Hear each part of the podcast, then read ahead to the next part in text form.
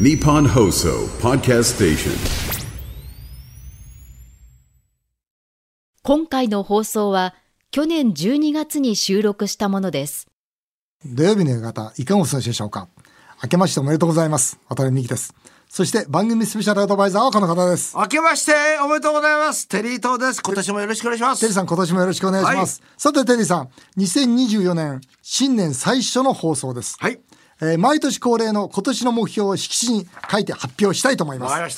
ちなみに昨年はですね、はいえー僕が耐える内なる改革ということで、はいテリーさんが毎日がホームラン。本当に。本当に。毎日がホームラン毎日がホームランね。いいですよね本当テリーさんらしかったんですが、それではあの、じゃあ私から発表させていただきま。お願いします賃金、今話題になってますが、賃金を上げられるグループになろうと。いうのがまあ今年の目標なんです。あの去年はね、本当にコロナまだ明けてなかったんで、去年の僕の目標っていうのは社員を本当に一人も辞めさせないと、絶対会社守るということだったんですが、今回コロナが明けたんで、次はもう賃金上げていこうと。ただ賃金ただ上げたら会社潰れるんで、やっぱり売り上げ上げて、そして人件費の総額を増やそうと。あの営業利益って会社の目標じゃないですか。でも人件費っていうのをコストとして考えたら下げた方がいいわけですよね。コストは下げた方がいい。でも僕ね、人件費を経営の目標にしようと思うんですよ。だつまり、経営の目標ならば上げた方がいいんですよね。だから、人件費を、まあ人件費総額、これを目標にして、その上で人がどんどん増えなければ、一人当たりの賃金上がるじゃないですか。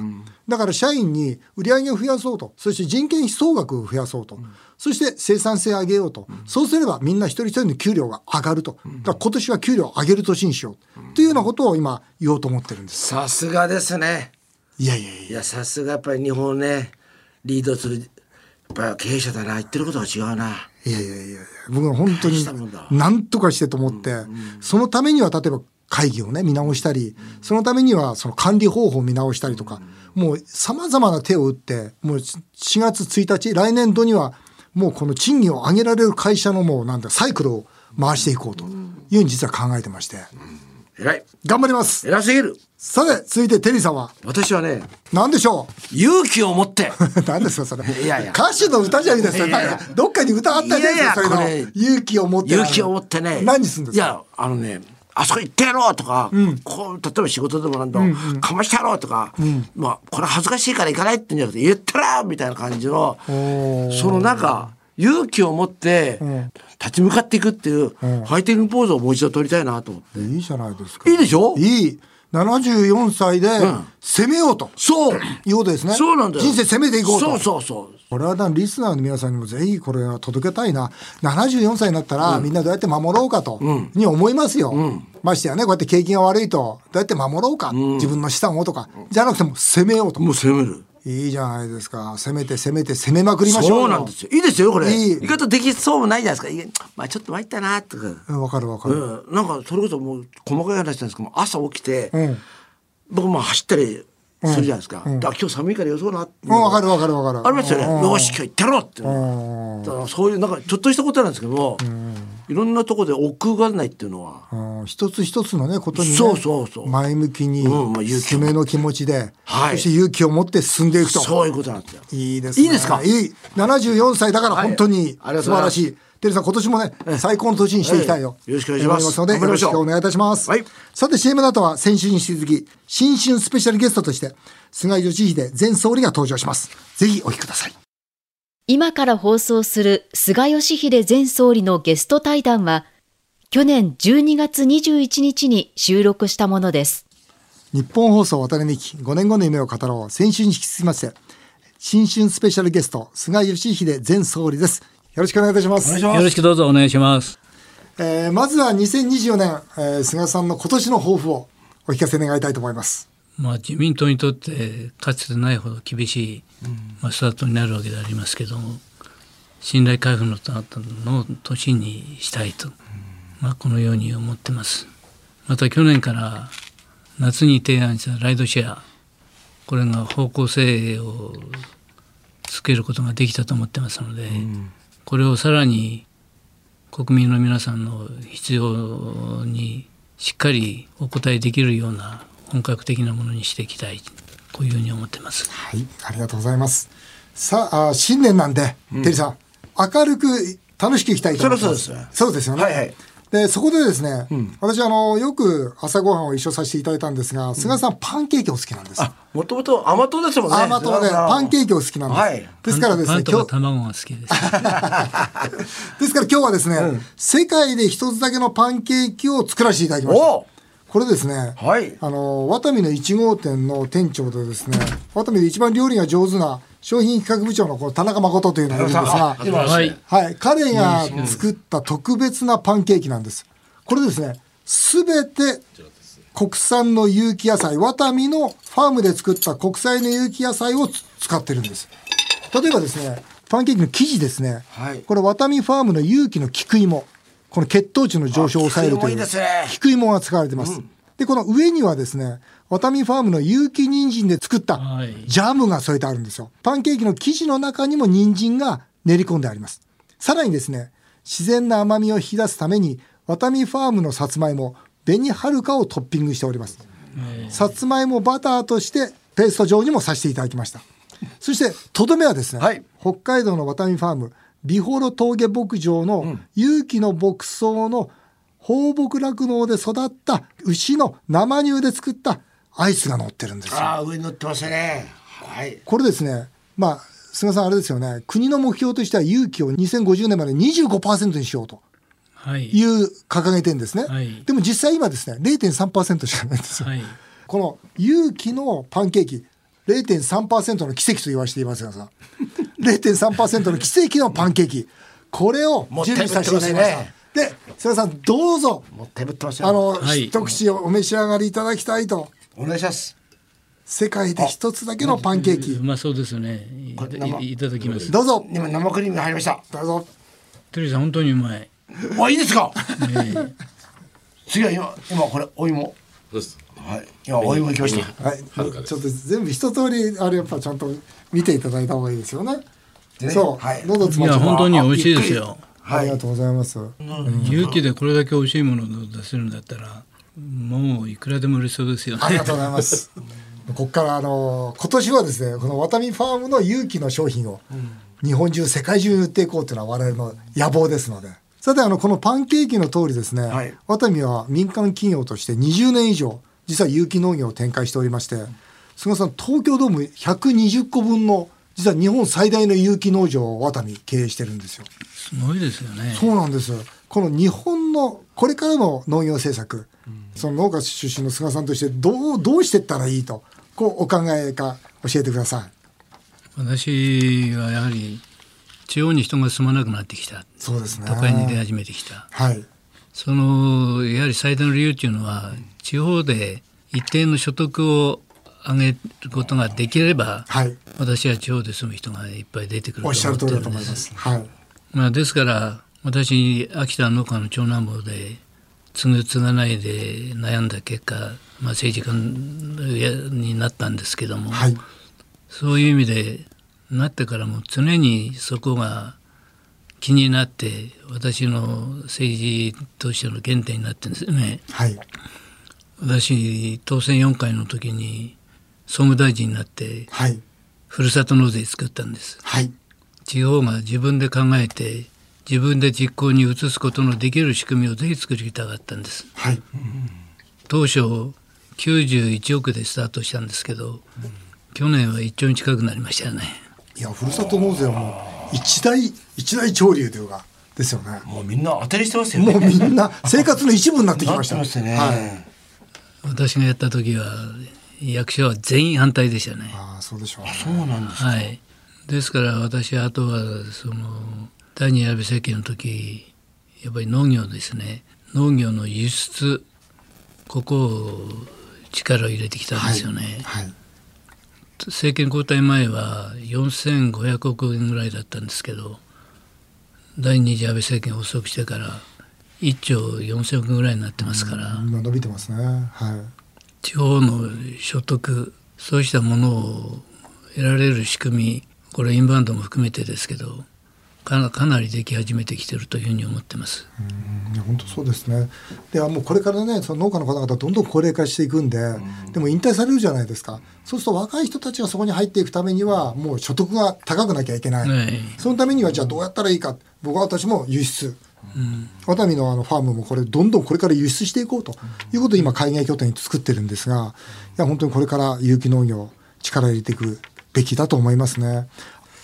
さて番組で募集したところリスナーからたくさん実は菅さん宛てにメールが入っております。はいあのお願いします簡単でよろしいのでえ一つずつお答えいただきたいと思います。はいえー江東区のルピナスさんです。菅さんとテリーさんは年齢が一つ違いの74歳と75歳ですが、はいやはり同世代は同志という感じがしますかということなんですが。私はします。あしますか しますか同志という感じがしますかもう雰囲気ではい。私どちらかというと政治家でありながら人見知りするんですけど、はい。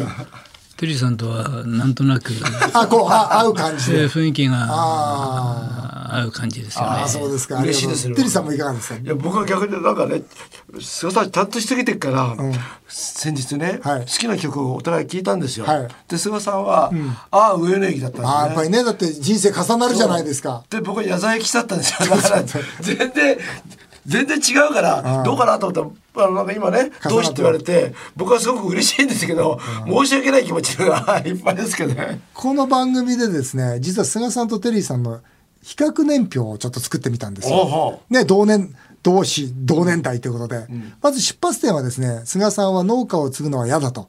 初めは段ボール工場に就職された。そうですね。そうです。はい。で、テリーさんは卵焼き屋を継ぐのは嫌だと。初めは寿司職人を目指したと。そうですね。それすぐ逃げ出したんですけど。根性ないんでそそれも一生みたいです。そして20代、30代、菅さんは大学卒業後、政治の道を志し、秘書として頭角を現しました。そしてテリーさんは20代、30代、テレビ番組の制作会社でディレクターとして頭角を現しましたと。まあ、一応重なるんですね。ちなみにその頃、田中角栄のそっくりさんは、顔パスで国会に入れるかという企画を実際にやって怒られたんです。本当に。そっくりさんがいて、ええ国会議場のとこ正門が当時開いててですね、はいなんか入ってっちゃったんですよ。だからおまわりさんも本当に田中角栄さんだと思って「どうぞ」って言ったんだけど僕はそれの乗せたら「やめろまずいまずい」っつって止めたんですよね。そしたらあの警察の方が「ちょっと VTR 見せろ」っつって、VTR 見て、はい。入っててとここれ証拠になっちゃうんで、うん。消せ消せっつって、うんで本当だったらことが大きくなっちゃうと、警察の方も自分たちがまずいと思ってもう内緒にしてとっとといなくなるって 言われました私そんなひどいことを私知ってたんですあくまでこれ昭和の話ですけどね。で、40代、50代です。菅さんは横浜市会議員を経て衆議院議員になられました。素晴らしい総務大臣時代にはふるさと納税を導入しました。これは画期的でしたね。えーテリーさんはその頃、天才プロデューサーとして大活躍をされてました。その頃ですね、テリーさんはですね、東京のカラスの問題になりまして、はいで東京のカラスは食べればいいと。はい。そういう発想をしまして、カラス料理をいろいろ考えて、石原都知事に提案をしたと。どれだけ本当に、カラスって食べられるんですか？あれ。パイにしたんですよパイにして、少し刻んで入れたらこれ結構美味しかった 本当に美味しいんですかそれ。と特にねうん東京でも有名なシェフの方でね。その方に作ってもらった。へえ。それこれカラス真面目に作ったの？そうですよ。カラス捕まえて？そうです。信じられない。それだからあれですよ。普通あれ取ってはいけないんですよカラスを、だから東京都の人にお願いして、カラスを保護して料理を作ったんです。なるほどちゃんとした法的にね違法じゃないんですうん、そうなんですか。はいはい。60代、70代。菅さんは官房長官を経て総理大臣となりました。素晴。らしい。えー不妊治療の保,、まあ、保険適用では多くの女性から支持を受けております。一方テリーさんはコメンテーターとして大活躍をされております。世の中の男のほとんどは浮気したいと思っている。毎日同じ食事だと飽きるのと一緒だ。というコメントをして多くの女性から叱られておりまそうなんですすよ一緒にいたいたら大変になっちゃいそうです。本当に大変なことになりますよ。すよ。菅さんはね、はい。ほらまあ奥様一途でしょ、まあふらふらふらふらしてねいろんな女性とあの お話になったり、まあね。なんかねお友達になってるのが好きなんで、まあ、同世代同世代同士ですけどそこ違うところですよ、そう違うんです。そしてお二人の座右の銘。菅さんの座右の銘は、意思あれば道ありと。素晴らしい。これあの色紙も書いていただいたことありますけど、石あれば道あり、ですよね菅さん。そうですこれはどういうどういう思いの座右の銘ですか、私は18歳で高高校秋田で卒業に出てきてはい。ふらふらふらふらしてて、はい。でようやくたどり着いたのは26歳の時に政治家の秘書で横浜に行くわけですけども、おー。じゃあ26までは、まあ、ふらふらしてることはないと思いますが、その定まってはいなかったんですか？なかったですあそうですか。それでもっと言えば人生っていうのは自分がこれをやりたいっていうのが見つかったらそこでやるべきだっていうあじゃあそれまで待ってよと時が来るのを。待つんじゃなくてうろうろしながら うろうろしてた。探してたっていうんですかね。そこまではそうでしたけどうん。小になってからはん。アクセル踏みっぱなしですよね。なるほど。政治家になった時にあこれは自分の天職だっていうふうに思ったんですか？市会議員に38歳の時に当選したしたんですけどそれまで市会議員にもなれると思ってなかったんでああそうですか。じゃあ12年間秘書をやられてたわけですよね。そうです。うん。それで使えた小野彦三郎先生という人がはい。私が秘書で一番す7番目か8番目の秘書だったんですけどうん。通産大臣の時秘書官にしてもらって海外に連れて行ってくれたんです。そこから徐々にエンジンが入り始めてきたのかそうですか、まあ、人生の転機だったんでしょうね。でですから、はい。自分が目標を固めて決めてやればいろんなことできるんだなという思いの中でこの言葉を。そうです。ね、石あれば道あり。いい言葉じゃないですか。テリーさんの座右の銘はですね、一山当てたい。本当そうなんですよ本当になんかいいなんかいいことあるんじゃないかと思ってどういう座右の銘ですか？これ一山当てたい。全然違うじゃないですか。いやいや石あれば道あり。一山当てたいね。以上、お二人の反省の比較でございました。続いてメールいきます。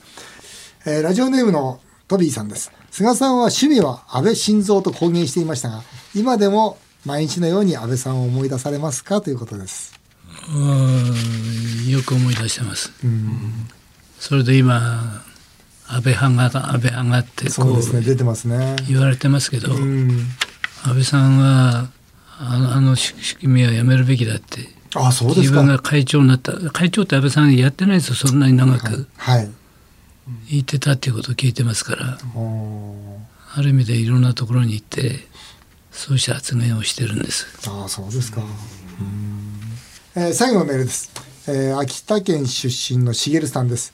これはテリーさんと私へのメールです。えー菅さんが中堅八校のイベントに秋田県のぬいぐるみを持って登場された時 ぬいぐぬいぐるみを持って行かれたんですそうです とても好印象でしたと。えー私は菅さんに絶対にもう一度総理をやってほしいと思っています。えーコロナが理由で1年で退任は無念すぎますと。えー渡辺さんは再登板されたら菅さんに何を成し遂げてほしいですか？えープロデューサーのテリーさんなら菅さんのイメージをどうプロデュースしますか？ということで、まあ、まずテリーさんいかがですか？この菅さんのイメージのプロデュースは。いやイメージはもうこのままでいいですよねうん。あのあの当時ってやっぱり世の中がピリピリしてましたよね。そうだねん、だからまあねあの菅さんを見る国民に余裕がなかったような気がするんですよ。まあそうだね。うん、ですからまあ本当にあとは僕はもう一つ自分は不器用だっていう言い方言われましたけども、不器用がやっぱり僕はすごく菅さんの魅力だと思うんですよ。そこのところはやっぱりあのなんか例えば周りにいる方がフォローしてあげる。うん。あのなんか政治家って今の政治家はテレビでなんか多弁にねなんかうまく喋ることがなんかいい政治家みたいに思われるけどもそれは違ってやっぱり本質は人間性じゃないですか。さあそこを僕もと何度かお会いしても菅さんやっぱりすごくそこを持ってる方なんで、ん。人間力のある方なんでね、ん。多分今の時期だったら、国民も理解してくれてるから僕自身もまあねあの菅さんがどう思うか分かりませんけどももう一度総理やってもらいたいなっていうのは切なる思いですね。まあ、お年とかね、あるけど、バイデン考えたらね、全然まだお若菅いですから。こっからですからね。こっからですか？こっからあの こっからですか？こっから三段ロケットの三発目が出ますから。ここっからですか？私はですね、本当にあの、国民目線の政策をどんどん打たれてるんで、もう再登板されたらどんどんそういうのもっと進めていただきたいなというのと同時に、やっぱり今日本がやっぱ元気ないのは、その攻めに対する応援が足りないんですよ。言っちゃうと国の。守りに対する応援ってものすごくあるんですね。例えばまあ、言っちゃうと苦しい企業に対しての援助だとか、あいうのはすごくあるんです。でも例えば、その投資に対する減税ですとか、例えば研究開発費に対する減税ですとか、それ攻めたら助けてやるよと。いうような形で攻めろというメッセージを出さないと、この国の経済はなかなかこのデフレから脱却できないなっていうのを思ってるんで、うん、ぜひそんなことをやっていただきたいななんて思っております。うん、あの、菅さんいかがですか？あの、今勝手なことを喋ってるわけですが、これについて勝手なこと言うなでも何でも結構でございますから。勝手なことを聞いてよかったと思ってそうそうあれですかまたちょくちょくね。そうちょくちょくは無理だと思いますがまああのたくさんお話を聞かせていただきまして本当にありがとうございましたまたぜひですね、今年の年末にもゲストに来ていただきたいと。はい、もっともっと早くですか？そうですか。ね、ちょっと春に来てもら春に来てもらえますか？ちょっと無理を言ってですね。あの本当にありがとうございました。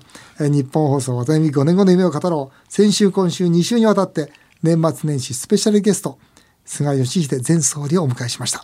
ありがとうございました。どうもありがとうございました。渡辺さんどうでした、はい、菅さん。いやよかったですね。いいですよね、すごく楽しそうに来ていただいて。お話の内容も良かったし本当になんかね人柄が出てるんで、うん、なんかあれですよねもう一度総理大臣やってもらいたいですよね。いや本当にそうだよね。うん、あと派閥を作らないで、ね、やっぱりね国民の方に目を向けてるでしょ。うん、あの辺もなんか僕はすごいなと思ったんで。これあれじゃない？全部派閥どんどんどんどん解体するかもしれないじゃないですか。うん、そしたら生き残るのは無派閥の菅さんでしょ。そうするとそう菅派になっちゃう。もう全部、自民党は全部菅派になっちゃって。またそれと、また意味が変わってきちゃう、ね。また問題になったり。うん、でもぜひね、うん、本当に再登板していただきたいですし、ねはい、また来年もね、来年というか、まあ、今年か、うん、今年もね、もう来てほしいです、ね。4月にとっとと来てもらいます。とっととね、築地でね、はい、来てもらいましょう。はい。はい、日本放送、渡辺美希、5年後の夢を語ろう。この番組ではメールをお待ちしています。渡辺さん、テリーさんへの質問、相談、何でも結構です。経営者の渡辺さんとプロデューサーのテリーさんがあなたの会社やあなたのお店に無料でアドバイス。相談のある方はふるってご応募ください。電話で番組に出演された方には全国のワタミグループのお店で使える3000円分のお食事券をプレゼントします。メールアドレスは、夢語アットマーク 1242.com 夢語アットマーク 1242.com この番組は放送終了後、ポッドキャストからでも番組をお聞きいただけます。詳しくは番組ホームページをご覧ください。渡辺美希さんやワタミの最新情報は、渡辺美希公式インスタグラムで更新中です。そちらもぜひチェックしてみてください。渡辺美希5年後の夢を語ろう。この後も素敵な週末をお過ごしください。お相手は渡辺美希でした。あなたの夢が叶いますように。